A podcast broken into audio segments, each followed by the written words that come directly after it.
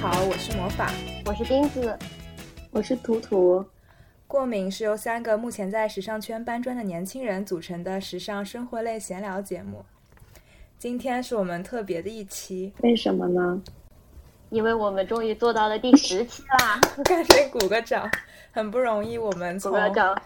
对，我们从四月底开始做这个节目，做到现在七月中旬，做到第十期了，还是值得鼓励的。是的，坚持了十期，很不错。不知道有没有粉，真的有粉丝在听我们的节目，但是我们就是听说过有人会觉得我们还蛮有意思的，还蛮感动。因为今天是第十期，所以我们节目打算做一个比较全新的尝试，请来了邀请来了一位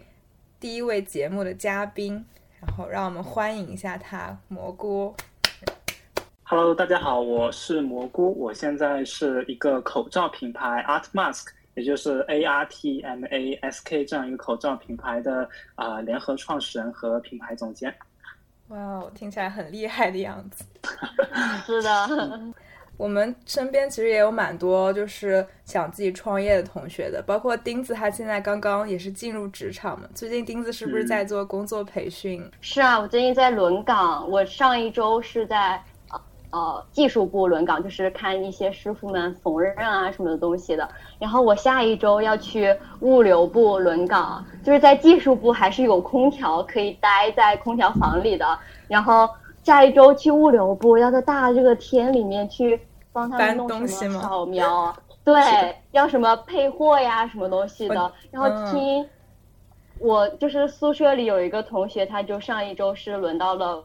物流部，就巨累。我感觉大热天配货，如果还要戴口罩的话，我真的想死。我现在想尽各种方法想要逃跑了。我听说上海现在的温度都四十度，如果你戴着口罩出去，不出五分钟，你那口罩里面就全都是汗，就是很窒息的感觉。对我现在连站在门外一点都不动，不戴口罩，我都觉得要昏过去了，更不能想如果戴着口罩。口罩还要活动的话，真的哇窒息！但是现在还是疫情之下，还是得戴上口罩。其实自从二零年开始到现在，口罩其实已经感觉跟人就是跟服装和人的关系一样密不可分了。就包括你看影视剧，好像他们不戴口罩，你都会感觉一丝奇怪，不知道是不是人类意识上已经被就是口罩化。所以蘑菇现在为做的这个品牌也是一个口罩品牌开始的。你可以简单的聊一聊。对对对，呃，刚才正好也听到你们去提到，不管是工厂还是口罩这个事情嘛。其实现在在这个疫情的大环境之下，口罩肯定还是要戴的嘛，对吧？然后，呃，你毕竟走在路上，虽然它再热，但它确实也能起到一个防疫的功效。而且，其实现在口罩这个东西也有很多各种各样的这种。花式其实刚才魔法说的特别啊正确的一点就是说口罩现在它已经不仅只是一个防疫的工具，或者说是我们只在医院或者工厂你可以碰到的这样的一种工具，它更是可能是一种啊服饰或者往配饰方向的一个啊这个转变。其实这个也就是我们公司想要主要去做的这样一个东西。那我们口罩这个品牌呢叫做 Art Mask。我们的这个啊品牌主打的是啊潮流以及一些印花的这样的一个口罩，那主要是以一些比如说啊 IP 联名啊，比如说一些热门的 IP 小兰和他的朋友啊等等这样的一些呃露露猪这样的一些 IP 联名口罩为主要的一个产品，对，然后啊我们公司的话目前嗯。对，其实你可以理解为印花的口罩。当然，我们在这个印花口罩这个基础之上，其实我们也想往服饰上面去做更多的一个转变啊，比如说去做一些跟口罩相关的一些贴纸啊，或者说是这个耳绳上能不能放一些什么东西，或者做一些口罩夹等等的，这个都是我们现在想做的。对，嗯，我有看到你们就是那个官方店上面有一些口罩贴纸，就是买口罩还会配贴纸。那是不是把那个口罩戴上以后，你可以选择你想就是贴的那个贴纸贴在口罩上面？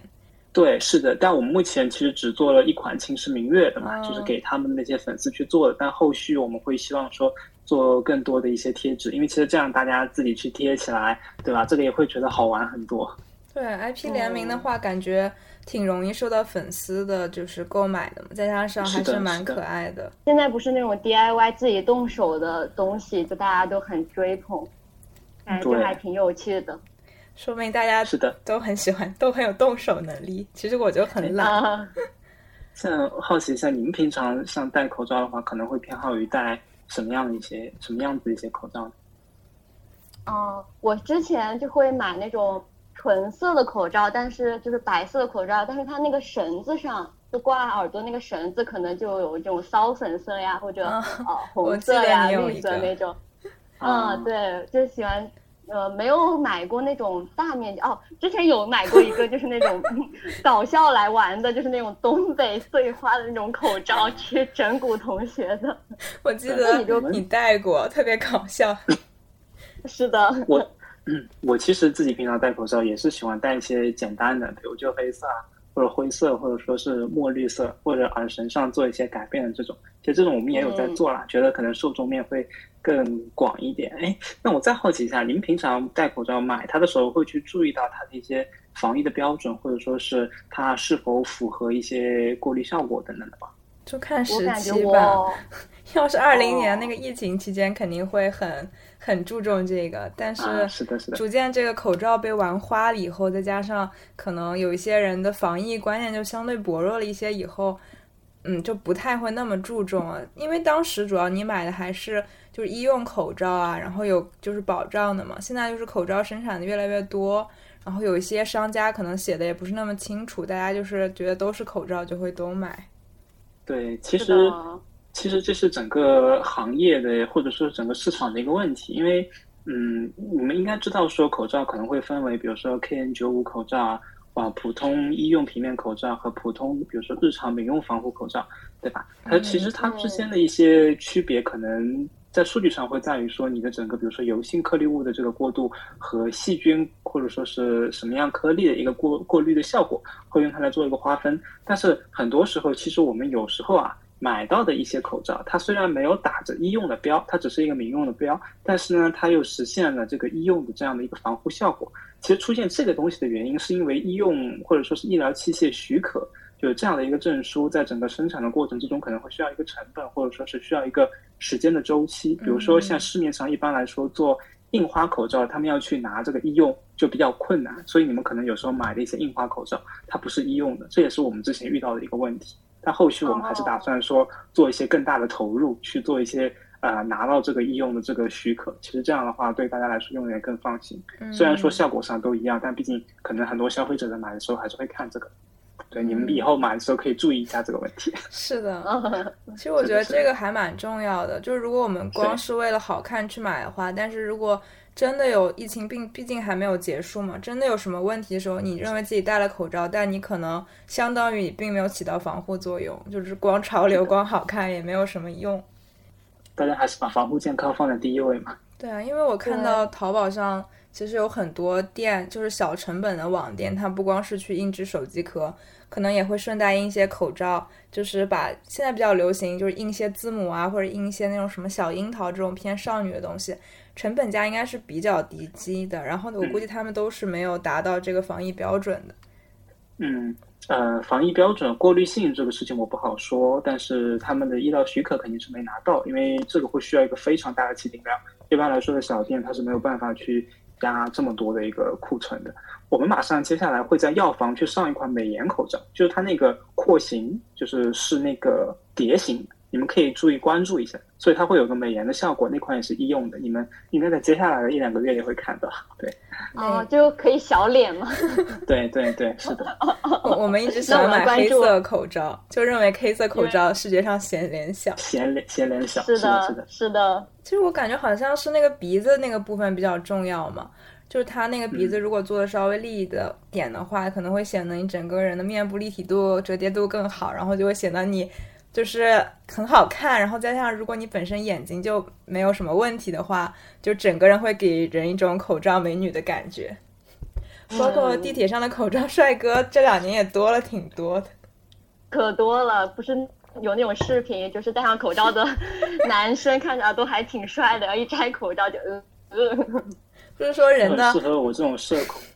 会说人的什么美丽上限在于眉眼，美丽下限在于这个就是口罩以下的部分。嗯，我我有个室友，他以前之前没有疫情的时候，他就是也比较社恐嘛，平时出门就是帽子加口罩一体防护。然后后来到疫情以后，就再也没有人奇怪他为什么总戴着口罩。对，我记得在没有疫情的时候，我周围会有一些人喜欢戴那个日本的那个 Pita，就是那个黑色的，啊，那个那个很火，啊，对吧？啊，是的，是的，对对，很多美女都但那款戴。那款它只防花粉，它不防病细菌病毒。嗯而，且那款之前我戴了，在外面之后，它的汗它就不排气吧？应该是的，它夏天戴了会非常闷。是的，就汗全都粘在嘴巴上。嗯，所以是做但一个你们如果氛围感美。喜欢这个对，但你们如果喜欢这个造型，其实可以去选那种三 D 立体的，市面上也有很多。那种就也是比较偏，就它不是平面的，戴上去也会好看，会瘦脸，而且不会蹭妆，因为女生很多涂口红的话会怕蹭妆嘛。啊，还能不会蹭妆？我天天戴医用口罩，我感觉只要你涂了口红，你永远会蹭上去。啊，对，医用它是平面的，就是它那个平面会直接贴你嘴上，但是像三 D 立体那种，它前面是偏尖的嘛，就会有空间。现在出门都戴三个口罩，就是因为太热了，然后又蹭妆，很不舒服。嗯，是的，是的。现在还有很多那种腮红口罩，就是搞那种渐变，好像什么自带腮红的，感觉商家都还挺会玩的。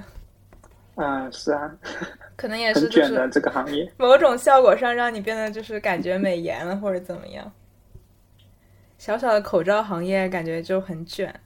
想法有很多。其实这个行业现在是处在一个非常产能过剩的情况之下。主要是它口罩它就是它的发挥空间也不是那么大，你不太至于做成一个蒙面面具之类的东西，对对对，是的。所以感觉大家竞争还是有一些激烈的。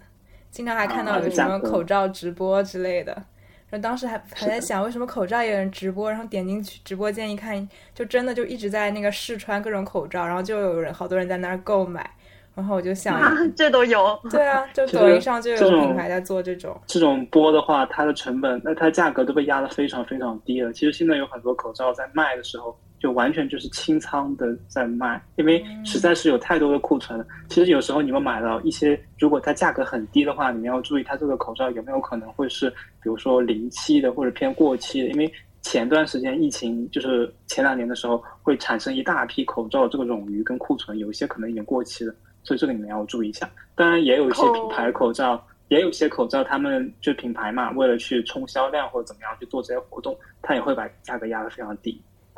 嗯口罩也有过期之说吗？是吗？呃，它也会有一个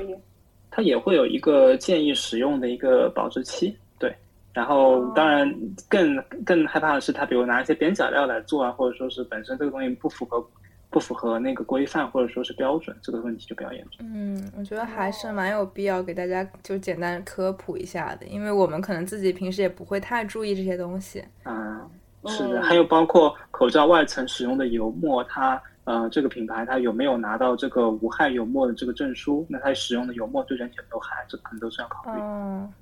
还挺重要，特别是像那种儿童类的口罩，我我看到像你们自己也会做很多可爱的那种风格 IP，那可能其实家长也会担心是不是是否健康啊，或者是它上面的印染是不是有其他的那个危害，所以挺大家还是要就是稍微注意一下这些地方。那你是哪一个契机让你有了就是创业的想法呢？你是怎么行动起来呢？就是啊、哪一年开始？嗯，我想一想啊，疫情是哪一年啊？是二零二20零年零年已经忘记时间。啊，对，已经这一眨眼两年多过来了。其实我做这一段创业是从二零二零年的三四月份开始做的，但我其实之前有过一些小的一些创业的 case 啊，但那个时候只是在学校期间，并没有去实际的去运营它。然后做这个呢，呃，其实最简单的啊，其实很粗暴的一个来源是说，在二零二零年三四月份的时候，有一个朋友给了我另外一个朋友两台口罩的生产机。就是因为有了这个以后，我们就拿到手上，我们在想，哎，这个事情要怎么样去做？我们要怎么样去用这两个口罩的机器去做一些生产力？因为那个时候有很多人在印口罩嘛，但是我们并不想说是去把这个东西就是做的跟大家一样，我们就想做一些不一样的东西。所以其实，在整个过程之中，我们有想，哎，比如说口罩，它作为一个载体，每天都要戴，能不能把它上面去印广告，作为一些品牌方他们去投放广告的一个媒介？然后我们后来又想说，哎，能不能去做一些跟文创相关的一些产品？然后直到现在，逐渐慢慢走到往时尚或者潮流，或者说是往一些 IP 化的东西上面去做。对，其实大概是这样的一个呃一个非常简单的一个非常简单的一个原因。然后我那个朋友呢，他他是嗯一家啊世界五百强企业的在在某一个城市的一个负责财务和。生产方面的一个一个领导吧，相当于是。然后我们之前其实是在一场比赛中认识的，所以其实我们几个人当时就凑在了一起，然后就把这个事情一直做到了今天这个地步。那还蛮好的，因为感觉创业的话，首先得组建一个就是可靠的团队，然后大家得互相信任，各有所长的感觉。你应该是你们团队里比较年轻的那种力量，所以你一般主要负责什么方面？嗯，我这边的话，首先应该是会负责整个啊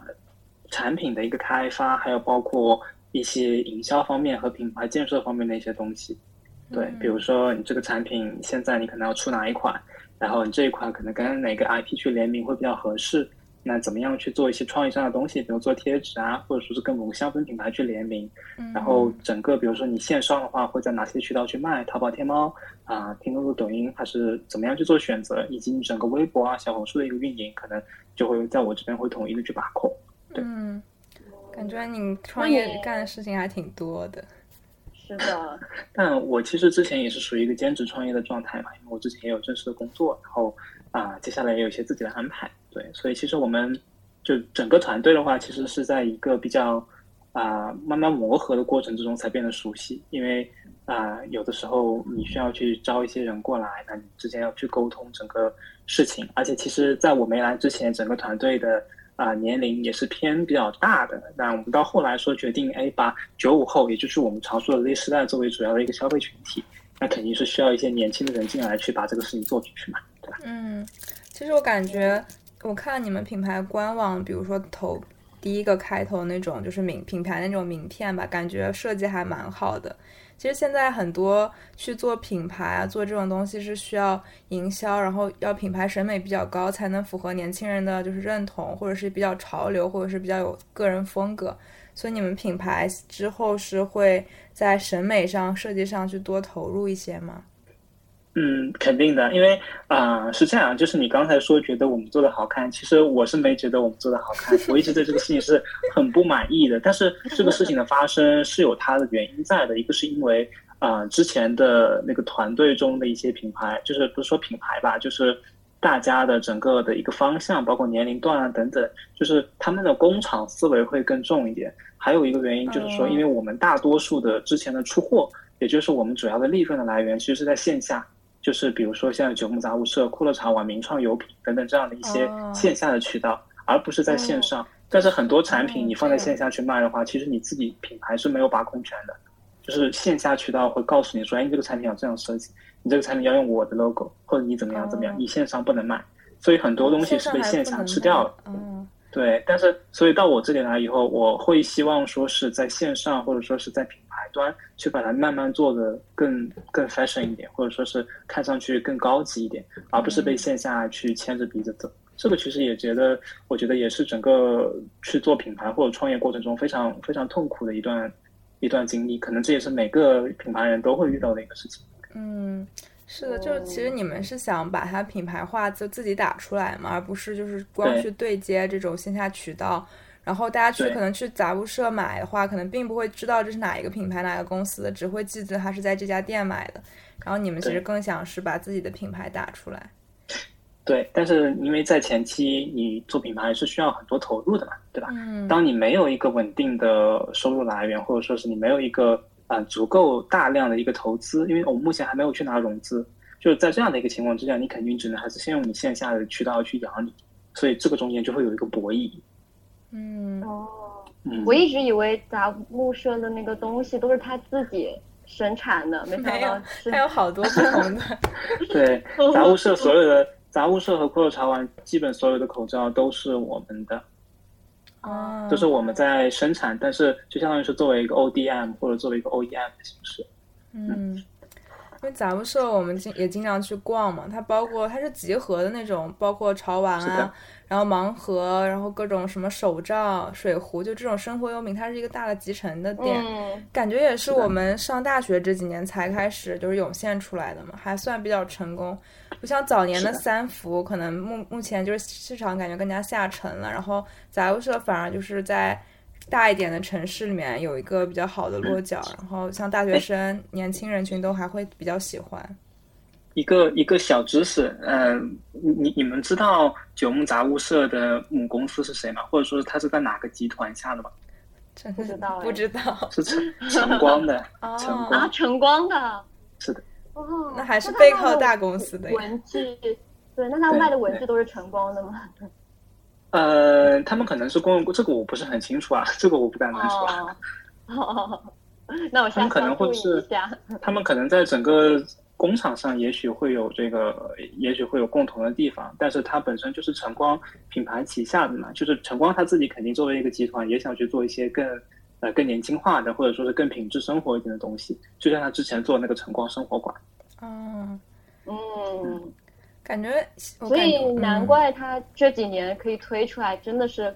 公司就是推的，感觉有一种迭代。出来的。早年我看到那个启路也是，感觉这两年都看不见了，也是一个做文具的嘛，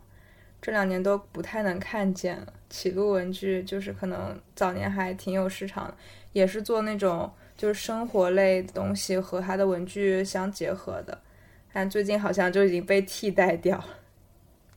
嗯，其实很多这种日用品都开始往品质或者往潮流、潮玩方向去拓展。其实名创优品就是 Top Toy，你们应该我不知道知不知道啊，Top Toy 它的母公司就是名创优品嗯，我们只听过名创。啊，是的，是一个潮玩店，就有一点像泡泡玛特那种感觉。哦，哦，那应该我们看到过，只是是没有有关心名字看到就走进是去是的，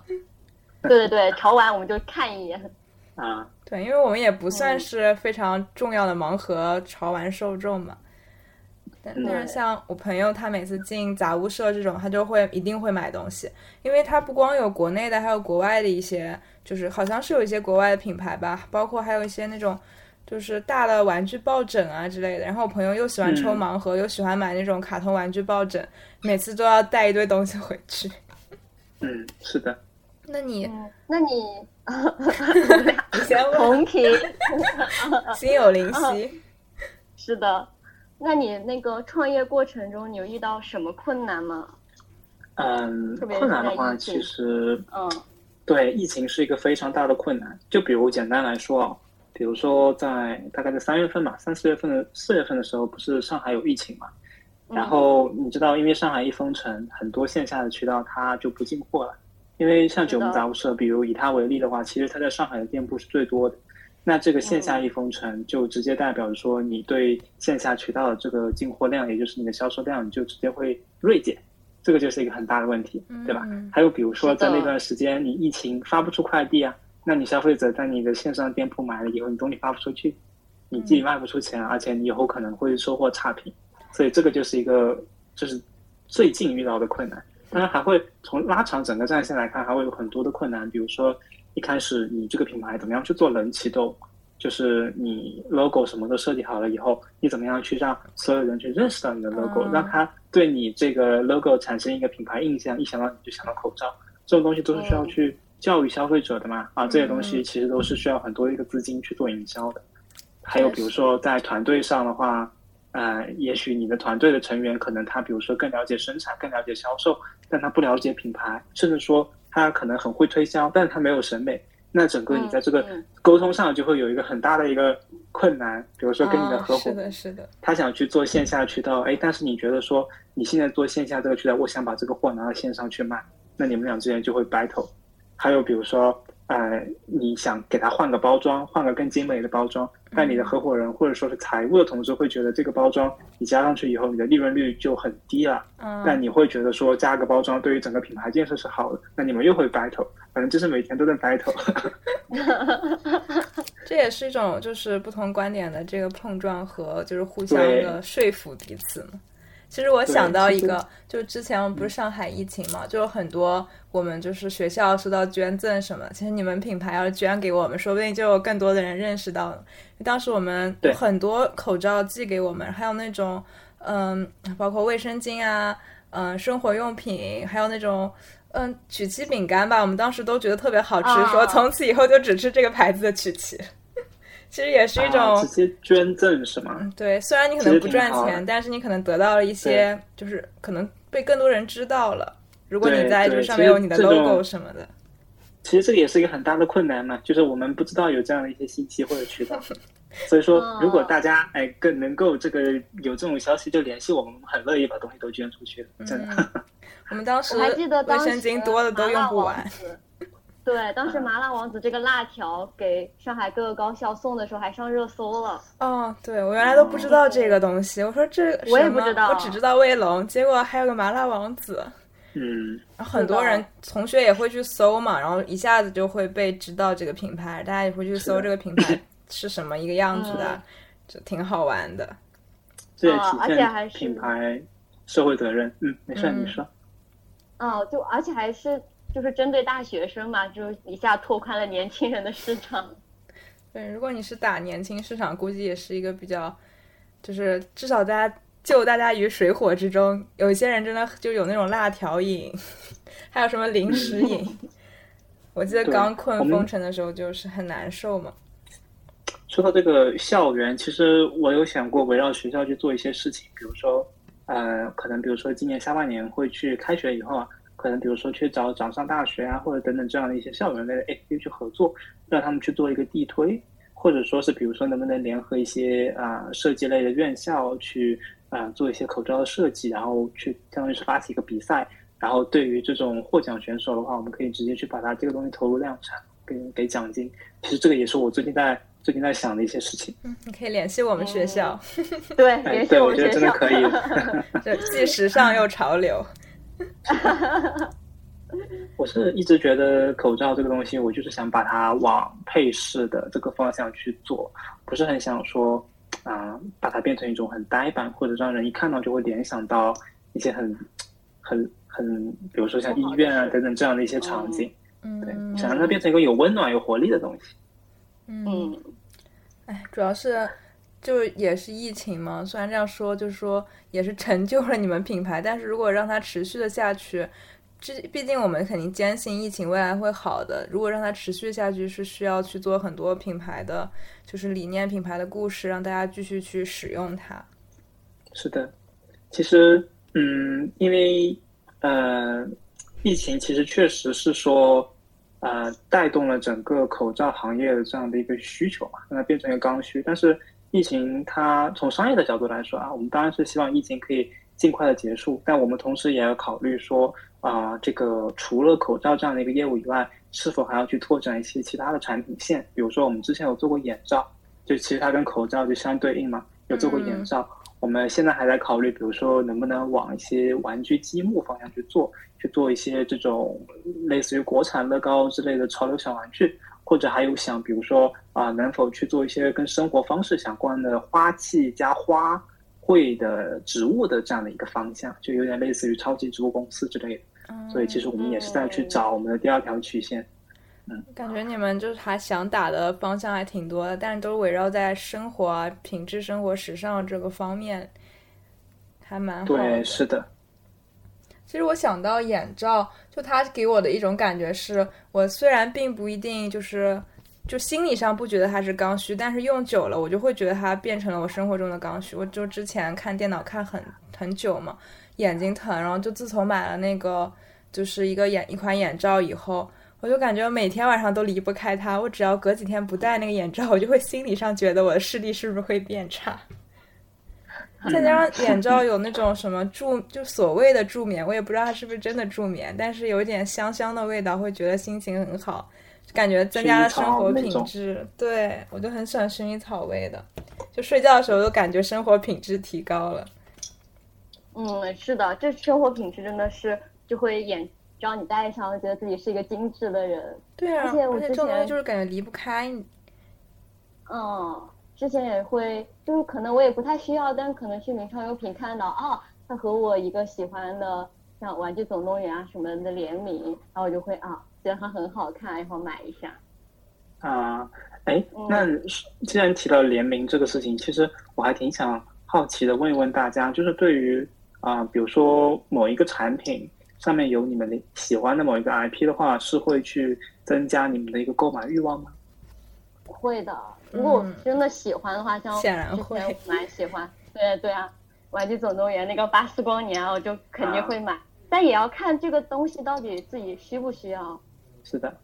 对，但其实这样还蛮好的。如果你喜欢一个 IP，比如说你的朋友都知道，像像就是钉子知道我比较喜欢瑞克莫蒂，然后就是如果看到相关产品就会发给我，或者我生日就会给我这样的惊喜。就这样的话，你包括你送礼啊，你就会觉得你的朋友就有一段时间钉子好像喜欢就是绵羊之类的东西，然后他的朋友就会送他类似形态的产品，就是还是挺好的。再加上 IP。大家就会讨论嘛，就你跟你朋友聊天的时候，肯定会说最近喜欢上什么电影，或者是喜欢哪个明星，喜欢哪一个动漫，就这种 IP 的话，大家就会互相留意一下。其实就其实这种东西作为送礼，就是还是蛮不错的。是的，嗯，嗯因为呃，我之前也是在从事可能偏向于 ACG 行业，就是动漫、游戏、呃动画这样的一个行业，然后就会涉及到很多。啊，关于这个各种游戏、动漫 IP 和一些品牌商家去联名做一些商品的这样的一个啊一个工作，然后我真的有一个很深的体会，就是说啊，IP 它是一个很容易去起声量，也就是吸引大家注意力的一个东西，但具体落实在成交上的话，可能还是真的要去看这个产品的设计怎么样。如果它真的只是本。身就做一个印花的话，我觉得其实这个产品可能就是。缺乏某种意义上的内涵，所以我觉得真的产品开发是一件非常非常重要的事情。对，嗯，像我，还有我之前，对，我之前就是我 追韩团嘛，就追韩团有一个男团，他有二十多个人 NCT，然后他就跟那个三丽鸥联名，然后他们出来的东西就是一个成员代表一个三丽鸥里面的一个形象，然后再出那种贴纸呀，然后什么卡套啊这种。二十多个全买了吗？我没有买哦，但是好像就是快闪店可以卖，但是看网上说就是卖的特别好啊，还有做什么睡衣啊什么的，就印他们，就感觉就是呃，在那个人物上加上一些成员的特征，然后跟你说这个人物就代表这个成员，然后把这个形象印在什么睡衣上呀、卡套上啊，然后就会卖卖的很好。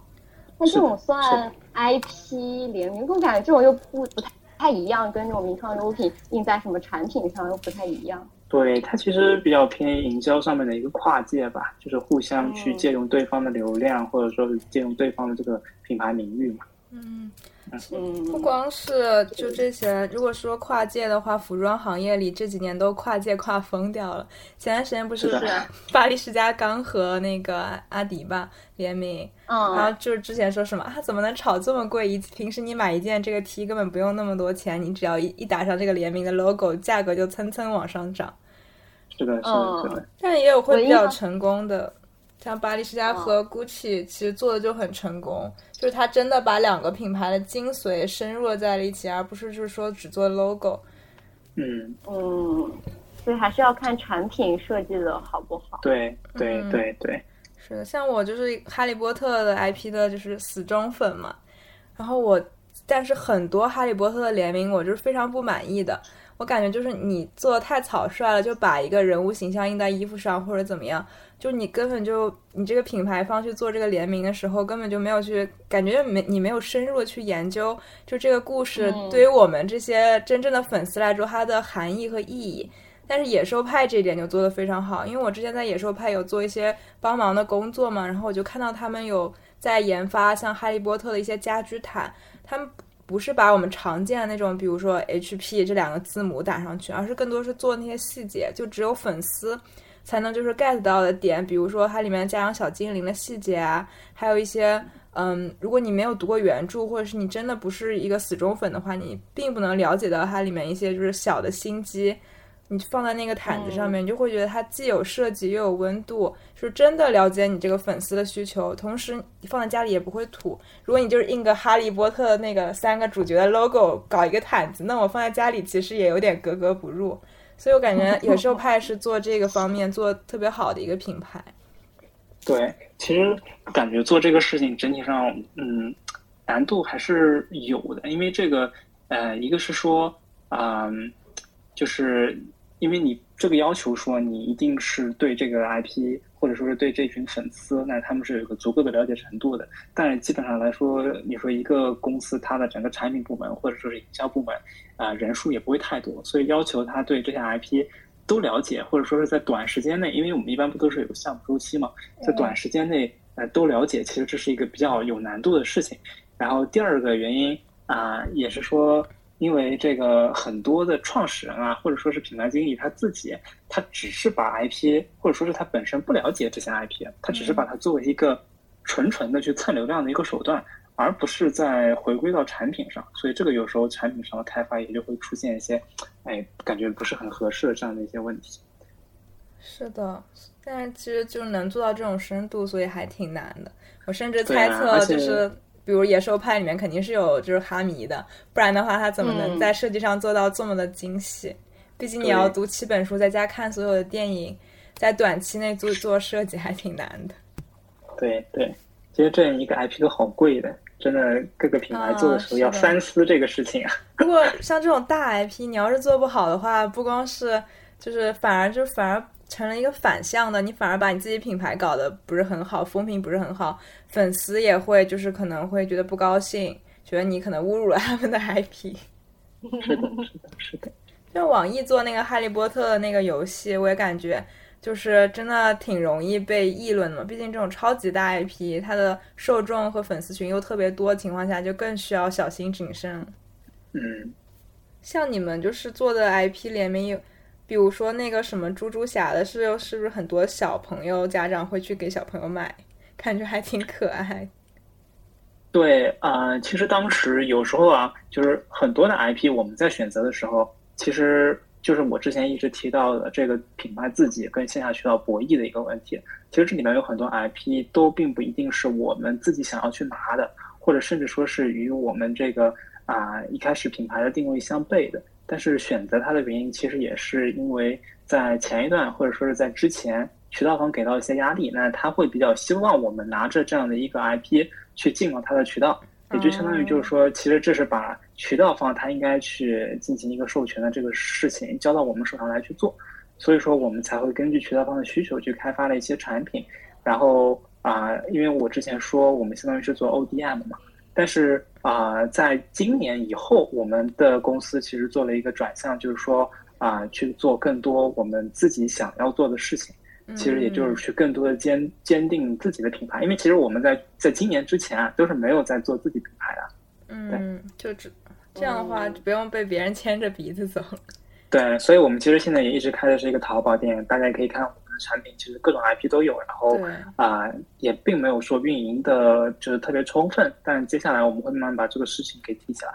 对，我看到你们还有这个大师油画联名系列。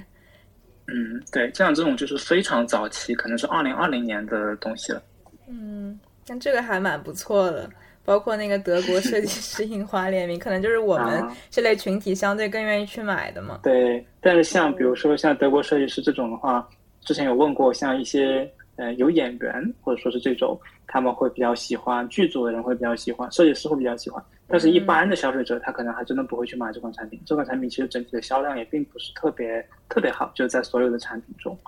我们之前有比较成功的是跟《向往的生活》，就是有宋茜同款的那一款，就是之前宋茜有上脸，然后就带了一波带了一波热量。对，嗯，对我刚刚本来还想问你们有没有就是嗯给到明星去带货，那你就说了，嗯。是的，明星效应也很重要，就跟 IP 有点类似，因为粉丝基数很大嘛，就那种明星忠粉。嗯，明星里有一个做的很好，就是那个 Evolve Together 这一款口罩，它的口罩价格很高，将近是以七块钱一片，但是它主打的也是像潮流单品，就是比较更更街头一点吧。然后会有很多明星去上演。但是他的一个问题也是说，因为他既然找了这么多明星，不管他是以代言还是以去买他图片的授权的形式，这个会毕竟会带来他成本的一个升高，而且他这样的话，啊、对吧？其实就是在它整个销量上就不一定会有基础的那种产品它卖的那么好，所以这可能也是一个要衡量的一个事情。就如果有时候一定是坚持自己的产品去做，它可能并不一定会有很好的销量。但如果你去为了销量去丧失自己的品牌的调性或者定位的话，嗯这可能也要自己去权衡一下，你愿不愿意做这个事情。对，是的，其实这是一个很两难的事情，除非你一开始真的有非常多的钱去烧。可能要是有人投资就好了。对啊如果嗯，就是如果这些优势一开始就拿了很多，那当然可以为所欲为嘛，对吧？说的不好听一点。对我看到这个，你刚刚说这个 Invoke Together，它其实就是整个品牌调性做得很好，就整个都是那种高级色偏多嘛，然后也是纯色偏多。又找了很多欧美明星去做推广，其实可能就是大家去搜口罩明星同款的时候，第一眼就会看到他们家，但也可能是立马就被它的价格劝退了。就我之前曾经是想买，但我想想，我一个这个平凡小孩戴一个这个这么贵的口罩，但这个口罩也不可能说让我天天就是重复使用嘛，还是感觉心理上有一些昂贵的。嗯，嗯，但这些的设计还有品牌的调性，确实就是整整体给人的印象非常清晰。嗯，那你就是平时就是生活、工作还有学习中是有什么有没有什么压力？就是你现在在自己做品牌、做这个创业的话，嗯，会有啊。其实工作上的话，肯定会有来自你各个部门，包括合伙人的一个压力嘛。就有时候你们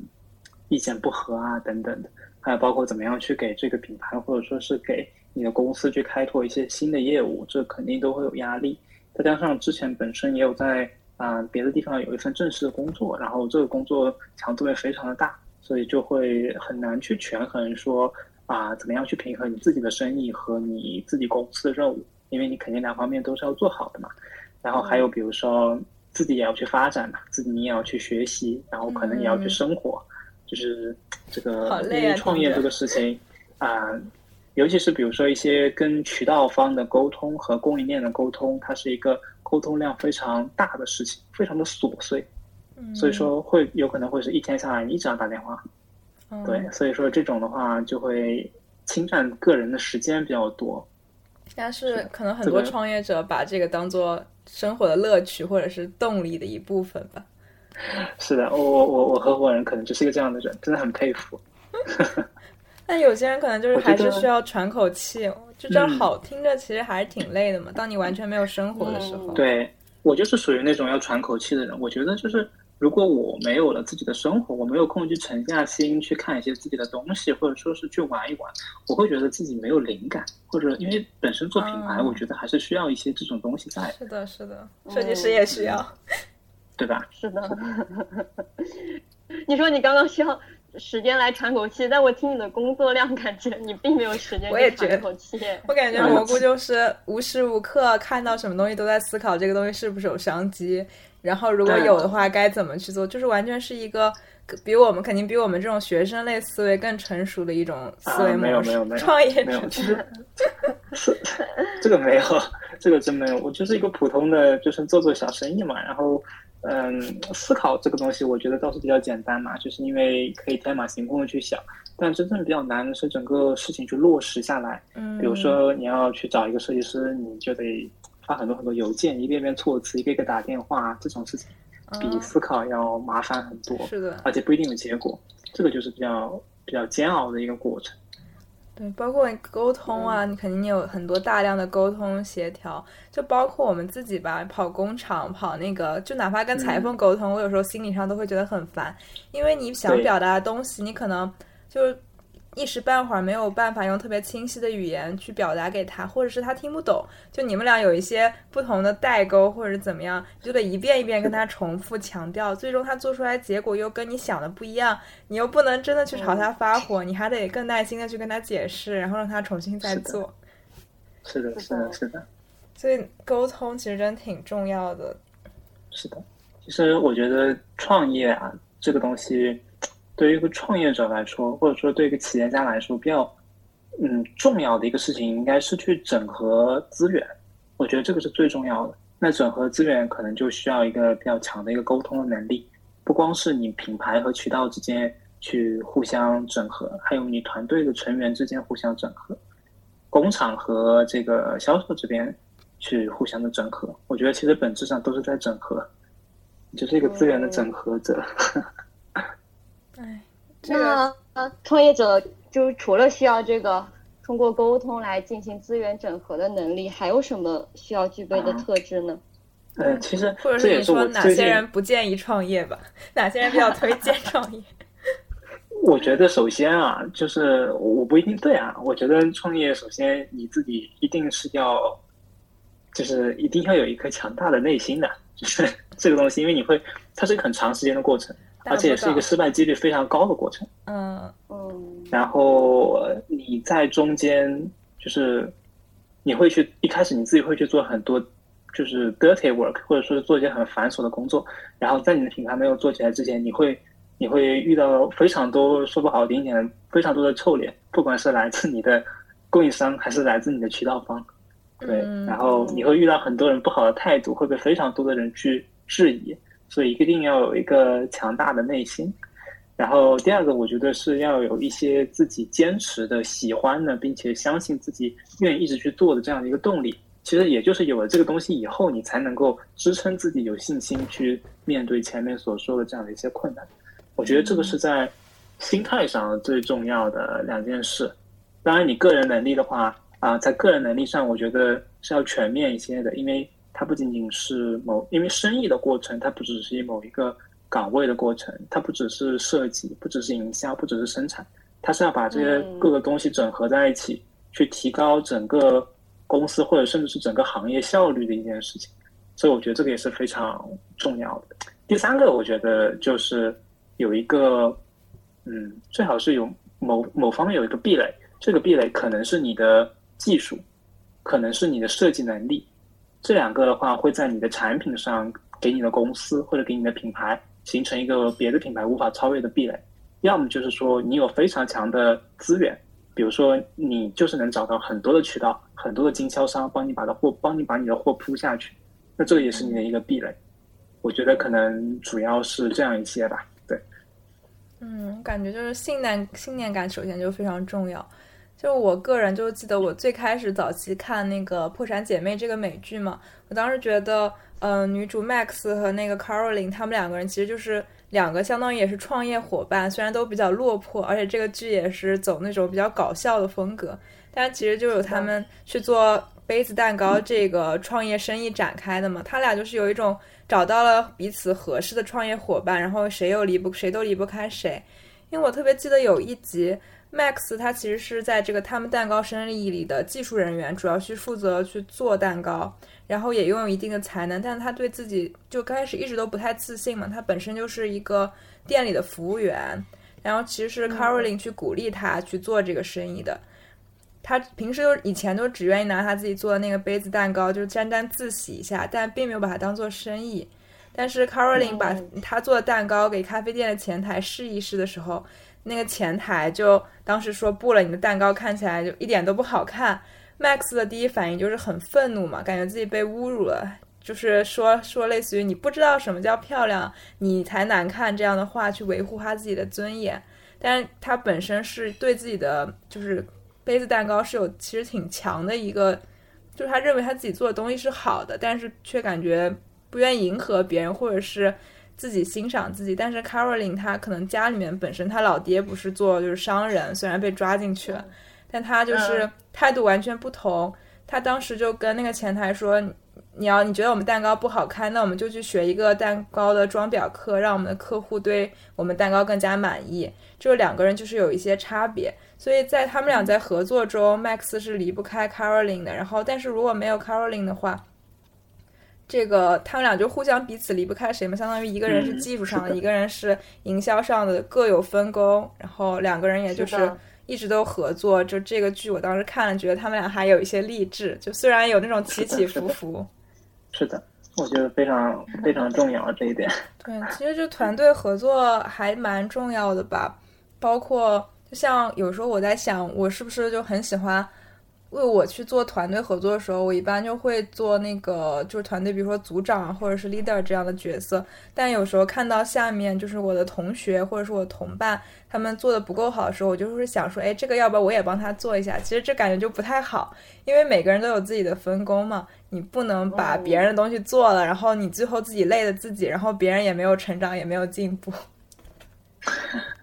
但说明你是个非常负责任的组长，你可以成为一个非常负责任的创始人。操心的命。其实我感觉我们做播客也是在创业啊，就也不算创业吧，就做我们三个人个人的一个爱好同时，也是在锻炼我们自己的能力，包括每期简单的策划，然后要聊什么话题，也是在我们的工作课余生活之外去平衡这个时间去学习的。有时候讲设计师的时候，我们要学习很多，嗯，他们的生平，去看他们的纪录片，去查一查他们现在的这些八卦情感经历，也是一些就是各有分工嘛。然后还有谁去剪辑这些东西，就是一些小小的简单的尝试。嗯，也算三个人的小团队。是的，是的，是的。做到第十期还蛮开心的。我们之前就想到说，要至少做到第十期以后，可以就是嗯分享给大家，跟大家说一下我们在做这件事情，或者是让我们三个人就更有信心嘛。希望就是我们自己的播客节目也可以一直往下做下去，可以见证我们的成长。嗯，我刚开始。刚开始我都没有想到我们能做到这么久，我以为就做几期应该就坚持不下去了。不可以，不能不了了之，不了了之的事情太多了。是的，看看那些别的播客团队，嗯，我比较喜欢听播客嘛，我们三个人其实都蛮喜欢听播客的。我看到很多播客团队，他们是从二零一八年、二零一七年就开始做。因为这个受众目前还是比较小的，因为没有人特别愿意花，比如说一个小时的时间去听你讲那么多话，但是还是有一定的人去听的嘛。那些从很早就开始涉足这个行业的人，目前在就是行业内可能也做到了一个比较好的位置。虽然我们也没有那么大的期盼，但是还是希望我们能就是坚持嘛。不知道坚持最终达到什么成果，最差的成果也是我们就是过十年来听还能听到我们以前的声音。心情还是蛮好的，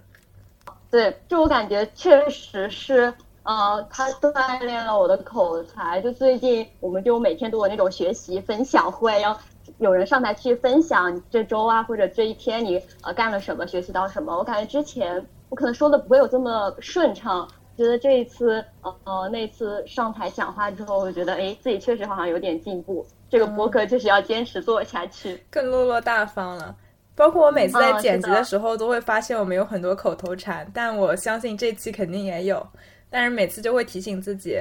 要把这个情绪特别高昂的时候也要注意，不要过于激动啊，什么什么，其实都是能力的锻炼吧。而且我们三个人平时大家都忙的时候，也没有时间去聊天，就他没有太多时间再去像学生时代那样就是聊天沟通。这个播客也能让我们就是分享彼此的生活，同时一起成长。所以还是很开心的，再次恭喜我们做到第十期，然后嗯，也非常谢谢蘑菇今天来做我们的特邀嘉宾，你是我们这个节目第一位嘉宾，然后之后我们可能也会，对，给你这个殊荣。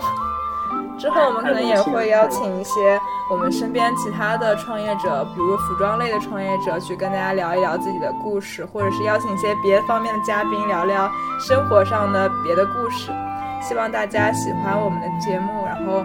现在大概全平台可能有一百个粉丝的样子吧，然后还是很开心的。嗯，好了，本期的过敏就到这里。拜拜！一百个初始股东，拜拜，拜拜，拜拜。